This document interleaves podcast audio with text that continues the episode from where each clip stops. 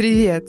Это подкаст «Мысли, кофе, книги» и с вами в студии Юля. Здесь мы обсуждаем книги, советы из которых помогут сделать жизнь проще и комфортнее, наши мысли, секретики и личные истории, опыт из работы в медиа, за кулиси блогерской жизни и немного добрых сплетен, то есть все то, что приятно обсудить за чашечкой кофе, а может и не одной. Итак, наливайте себе чашку кофе, чая, водички, ну и все, что вы любите. Устраивайтесь поуютнее. Ну а мы начинаем. Сегодня мы немножечко с вами отойдем от привычного нам формата нашего подкаста. И сегодня в гостях у нас прекрасная Евгения Венгер. Женя входит в а, топ-3 ораторов города Санкт-Петербурга. Она тренер, бизнес-тренер в области риторики, ораторского искусства и техники речи. Сегодня моим соведущим будет Женя. Мы решили ее приглашать в качестве постоянного эксперта в наш подкаст, ведь мы говорим о коммуникации. Да, кстати, мы говорим о коммуникации. Что же такое вообще коммуникация и зачем она нужна, почему она стала так популярна в последнее время? И как раз эти вопросы, которые интересуют и вас, и нас, мы зададим сейчас Жене. Юля, привет, привет, э, ребята, привет все, кто нас сегодня слушает, а может быть завтра, а может быть послезавтра. В общем, всем здравствуйте. Начну с того, что мне крайне приятно быть здесь сегодня с вами. Ну и давайте сразу, чтобы не растягивать, приступим э, к обсуждению. Что такое коммуникация? Вообще это правда э, стало сейчас очень популярным, очень модным направлением. Многие люди стремятся это развивать, стремятся работать с голосом, добавлять какие-то низы в звук, развивать диапазон и так далее. Почему это стало так модно? Наверное, потому что это стало максимально актуально. Коммуникация Коммуникация – это в первую очередь эмоциональное воздействие на человека. Коммуникация – это тот инструмент, без которого, пожалуй, не срастется ни одна цель. По сути, да, давайте посмотрим на то, что у нас есть для достижения целей. Коммуникация бытовая, давайте бытовую не будем рассматривать, она не сильно нам интересна. Все мы любим, умеем общаться с друзьями в баре, там, с родителями дома, с любимыми друзьями. Гораздо интереснее социальная коммуникация. Так вот, социальная коммуникация – это всегда про монетизацию, она всегда про достижение целей и всегда про взаимодействие двух людей. Здорово, когда есть два, когда есть один, это уже немножко попахивает шизофренией, так что задайтесь, пожалуйста, друзья, вопросом, ну ладно, это немножко юмора. Почему важно научиться общаться? Потому что, по сути, у нас есть только два инструмента для достижения цели. Это голос и это тело. И тот и другой инструмент друг друга дополняют. То есть, соответственно, если я, Юля, например, от тебя чего-то хочу, то единственное средство, как я могу это получить, по сути, я должна к тебе подойти и сказать, Юля, я от тебя чего-то хочу. И моя задача сформулировать это чего-то хочу максимально правильно, чтобы ты, Юля, не сказала мне, куда мне там пойти, в какие дали, да, ну и чтобы у нас с тобой, собственно говоря, состоялся диалог. Вот в этом, пожалуй, и есть, наверное, объяснение популярности сейчас данного направления. Ну и к тому же коммуникация – это то направление, которое связывает все сферы нашей жизни, абсолютно все. Работа, дом, быт, выход в социум, вообще все что угодно. Коммуникация есть во всех направлениях. Жень, ну, конечно же, не могу не задать такой вопрос о социальных сетях. Я так понимаю, что там визуал плюс коммуникация, да, дает, естественно, хороший результат. Но, как мы можем наблюдать, к сожалению, да, что у нас очень многие блогеры и люди, кто стараются там что-то продать, что-то презентовать и так далее, абсолютно не владеют этим навыком. Ну, коммуник...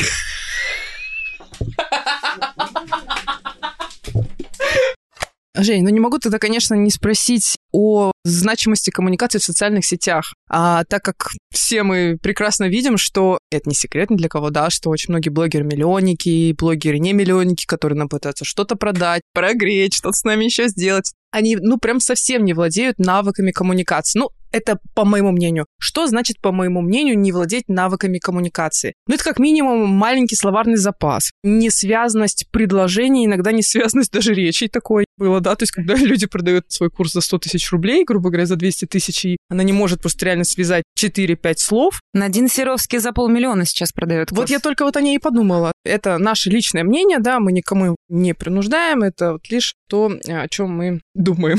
Скажи, пожалуйста, насколько успешнее, допустим, были бы продажи этих людей, либо их возможность убедить свою аудиторию, если бы их коммуникативные навыки, мы сейчас не берем на один конкретно или кого-то еще, просто в общем, если бы их коммуникативные навыки были бы более прокачаны, так скажем? Наверное, мой ответ многим не понравится, но я считаю, что Инстаграм, наверное, это не та площадка, где люди ищут экспертности, какой-то прям уверенности. А, к сожалению, к моему или к счастью, мы все люди, мы все живые, и в первую очередь у нас работают эмоции, да, какой-то эмоциональный фон. Для чего нам нужны эмоции? Эмоции нужны для того, чтобы жить и как-то переваривать этот мир. И вот эти все самые блогеры, которые транслируют успешный успех, вот эти курсы за миллион и так далее, они все срабатывают на чем? На триггере ни для кого не секрет, да, и на что, собственно говоря, попадают люди, вот во что они попадают, они попадают в эту эмоцию. Я хочу так же, при этом я не хочу ничего делать. Если для человека не идет в расчет вообще, то есть если человек даже не берет во внимание то, что есть люди, которые продают якобы свои экспертные знания за полмиллиона, при этом она в сторис не может связать два слова вместе слитно, и если для людей это ни о чем не говорит, ну окей,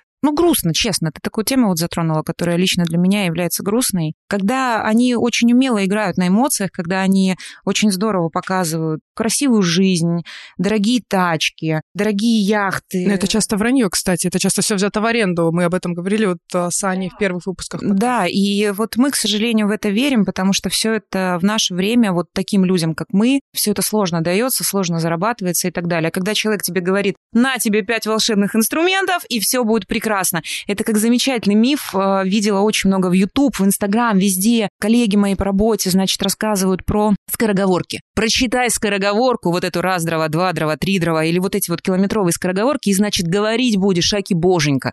Ну, больше хрени я в своей жизни точно не слыхала, серьезно. Ну, вот не имеет это никакого отношения к голосу, к технике, но ведь хайпа никто не отменял, правильно? Вот как раз-таки про скороговорки. Вот тут я постоянно люблю выкладывать скороговорки, и какие только сложные я не читала, и что бы я только не делала, я тот человек, который читает скороговорки, могу сказать о том, что они абсолютно никак не влияют на постановку твоего голоса это вообще полная на самом деле фигня. Это неправда. Они могут только что сделать? Да, они хорошо могут а, позволить тебе проработать а, слог, проработать вот быстроту речи, возможно. Все да? верно, артикуляционный аппарат. Это временный. Вот я эту скороговорку проговорила, час-два прошел, да, на следующее утро я проснулась, и все. То есть либо ты этим постоянно занимаешься, но ты лишь можешь улучшить быстроту речи, проговариваемость слов, но ни тембр голоса, ни подачу, ни интонационные какие-то выделения, то, чему ты меня как раз-таки учила, я помню, на самых первых наших занятиях. Как они могут это дать? Это нелогично даже. Ты совершенно права, это не несет никакой смысловой нагрузки. Задача скороговорок – вычищать артикуляционный аппарат, делать э, речь чистенькой. Если посмотреть, там у каждого человека по-своему есть, например, такой вот термин в технике, как вялый язык. Смешно звучит, но правда вот такой термин есть. Это значит малоподвижный язык.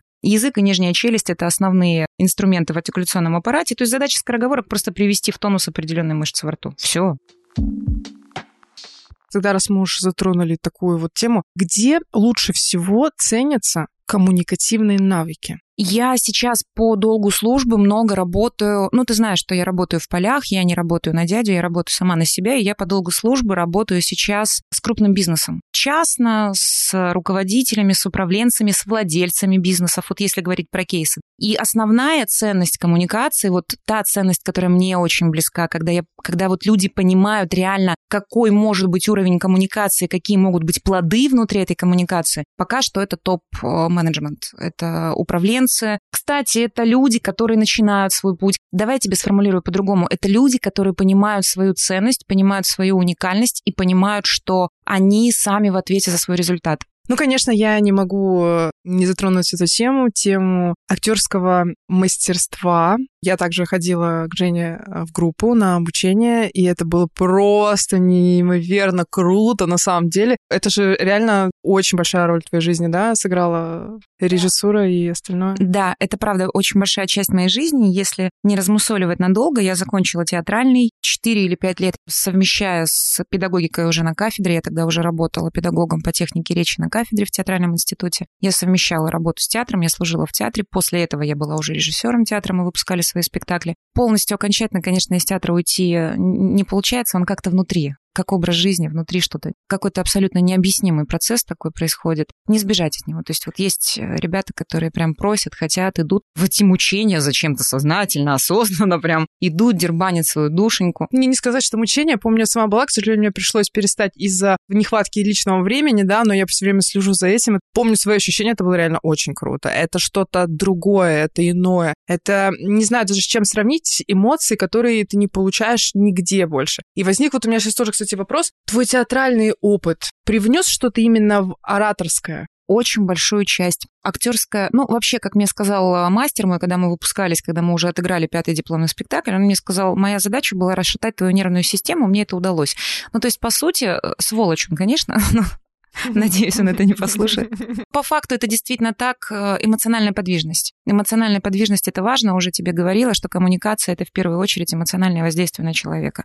То есть возможность правильно донести эмоцию, возможность вызвать правильную эмоцию у оппонента – это крайне важно. Безусловно, а, театралка дала в этом вопросе очень большую закалку. И, кстати, очень многие мои коллеги, которых вот я наблюдаю на просторах Инстаграм, вышли из театральных, взяли там, значит, то, что им давали педагоги, и вот здорово несут все это в свет, продолжая. Не то чтобы я критикую, просто, на мой взгляд, время идет вперед, люди немножко меняются, и обучающая программа, она требует каких-то коррективов в связи с переменами в жизни людей. Ну, ораторское искусство и актерское искусство это же, по идее, разные да, вещи, абсолютно разные вещи, если брать именно речевой аппарат. Но если складывать вместе и добавлять что-то, то это получается как некий даже уникальный подход. Я правильно понимаю? Если следовать современности, постоянно прокачиваться, да, прокачивать какие-то скиллы, которые, я вижу, ты постоянно, да, что-то узнаешь, что-то рассказываешь, постоянно очень много, кстати, интересного в сторис. Уже не, ребят, подписывайтесь обязательно. Реально информация очень полезна. Я часто скриню, я часто себе сохраняю. У меня есть отдельная даже папочка на телефоне. Информация, которая продается за деньги у других, уже не она бесплатна.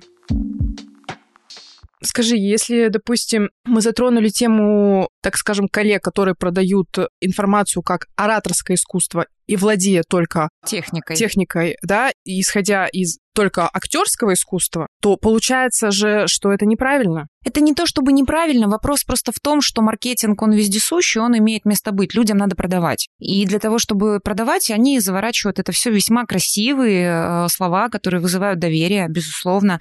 И правда есть э, во всем этом инфополе достойные очень коллеги у меня, правда есть, и я горжусь реально тем, что есть действительно экспертные очень носители своей профессии. На мой взгляд, что-то уникальное получается, когда ты берешь вот этот костяк, который тебе дают. То есть, ну, по сути, это же просто позвоночник.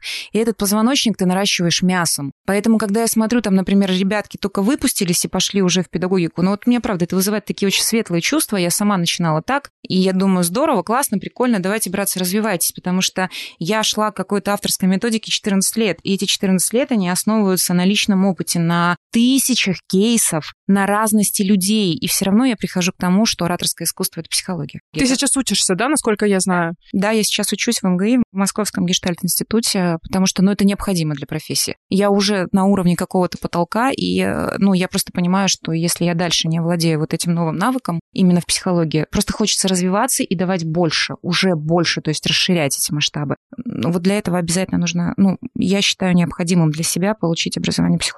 Очень интересно. Я считаю, что очень круто обладать вот э, прям настолько широким спектром знаний, потому что это на самом деле поможет найти, получается, подход к любому человеку и любому человеку, да, объяснить, как ему можно научиться коммуникации и как он может максимально быстро и комфортно для себя ее использовать. Прям это достойно аплодисментов. Благодарю. Ну и, конечно, интересно, я думаю, всем услышать было бы что-нибудь из реальной истории, какие-нибудь кейсы или что-нибудь такое. Есть что-нибудь, что ты можешь рассказать? Я знаю, что ты работаешь с людьми, так скажем, есть у вас определенный запрет, да, на истории. Я видела от некоторых людей, достаточно известных, медийных лиц, отзывы, которые разрешены, которые были выложены ими же. Слушайте, расскажу вам одну историю, соединю ее с um, на мой взгляд, крайне важным навыком личностным, который, я считаю, очень нужно развивать человеку, который стремится овладеть коммуникацией. Это сходство. Вторая буква Х, а не К, не путаем со сходством. Я говорю про сходство. Сходство – это особый случай опыта, да, то есть если первое самое важное для нас – это жизненный опыт, то вторая история, она про сходство. И у меня есть в кейсе мужчина, который находится в списке журнала Forbes. Как правило, когда едешь к людям а, такого высокого статуса, я не знала, что я еду к нему. Естественно, мне звонит секретариат, меня вызывают. Когда я спрашиваю, кому я еду, мне называют только имя, и дальше мне говорят, что никакой информации мне не дадут. Не владея никакой информацией, я, грубо говоря, еду. Я приехала и э, поняла, что человек находится в списке Forbes только потому, что висит огромный плакат просто на стене. Меня пустили в его кабинет, его еще не было. Сказать откровенно, если признаться, безусловно, я немножко волновалась, потому что человек другого мышления, человек э, другого социального статуса, разный жизненный опыт, разное видение вещей, и здесь очень важно, чтобы у нас с ним случилось доверие. И я судорожно, Юль, стала искать вот это сходство. Я думала, диалог нужно с чего-то начинать. Вот это доверие, оно должно выстроиться в первую минуту. Если быть откровенной, в первые три минуты. Если не возникает доверия в первые три минуты, то коммуникация не сложится. Она будет складываться только, скорее всего, потому что надо, потому что там есть гриф «надо». И я осмотрела его кабинет, на комоде у него увидела, у него стояло очень много фотографий семейных, где он с детьми, с супругой, родители. Вот это и являлось нашим сходством, потому что для меня вот эта тема, она тоже находится в зоне приоритета и в зоне ценности дети, семейность и так далее. Ну и, соответственно, когда он пришел, мы поздоровались и потихонечку друг к другу начали привыкать, и я зашла именно с этой темы. Как дальше развивался диалог, э, не могу здесь озвучить, но всю первую сессию мы с ним потратили на то, что мы обсуждали семейные трудности. Вот в этой беседе и э, возникло такое определенное доверие, поэтому инструменты, они, безусловно, тоже очень важны. Ну, то есть в любом случае важно в первую очередь найти с человеком сходство. Да, все верно. И настроить вот этот вот фактор доверия. И дальше уже, соответственно, коммуникация сама уже будет э, естественно и искренне идти. Без надрыва, без сжима, без интонирования ложного. Без неловких пауз, когда... Просто вот от человека к человеку, а это, пожалуй, самое ценное. Жень, спасибо тебе большое за эту беседу. Было очень интересно. На самом деле, сколько вот мы три года знакомы, но сегодня я даже для себя узнала какие-то новые интересные подробности. Услышимся, услышимся так, наверное, нельзя говорить, правильно? Надо. Да можно, услышимся. Да? Ну ладно, услышимся. Мы с Женей еще и в следующем эпизоде будем рассматривать дальше э, тезисы из книги Ларри Кинга. Угу. Последнее слово вам, Евгения. Да, я закончу, если э, вы позволите, маленькая-маленькая такая история про Сократа. Это, правда, настоящая история, но, по крайней мере, я в нее верю. Сократ — это очень известный оратор. К Сократу однажды пришел мужчина с какой-то просьбой, э, но он так вот дрожал перед ним, что не мог даже ничего сказать. И вот э, сложилась та самая неловкая пауза, когда пришел мужчина к Сократу, стоит и молчит, и Сократ сидит в своем кресле и молчит. И вот они молчат какое-то время, и э, Сократ выдал свою совершенно гениальную фразу. Он долго смотрел на мужчину и сказал, да заговори же ты уже, чтобы я тебя увидел. То есть вот такая замечательная цитата великих людей, заговори, чтобы я тебя увидел. В ней очень много зашито. Все, всем спасибо. Услышимся. Всем спасибо, услышимся, увидимся. Всем пока. С Женей знакомы уже давно, около трех лет примерно. Тренер, бизнес-тренер, медийных лиц э, и очень классных людей. Я забыла мысль. Я, я так слушаю тебя сижу. Сейчас я ее вспомню. Там такая умная мысль была. Терплю, плачу терплю. Мне надо стопудово, я сижу дома, надо стопудово видео уже скорее делать.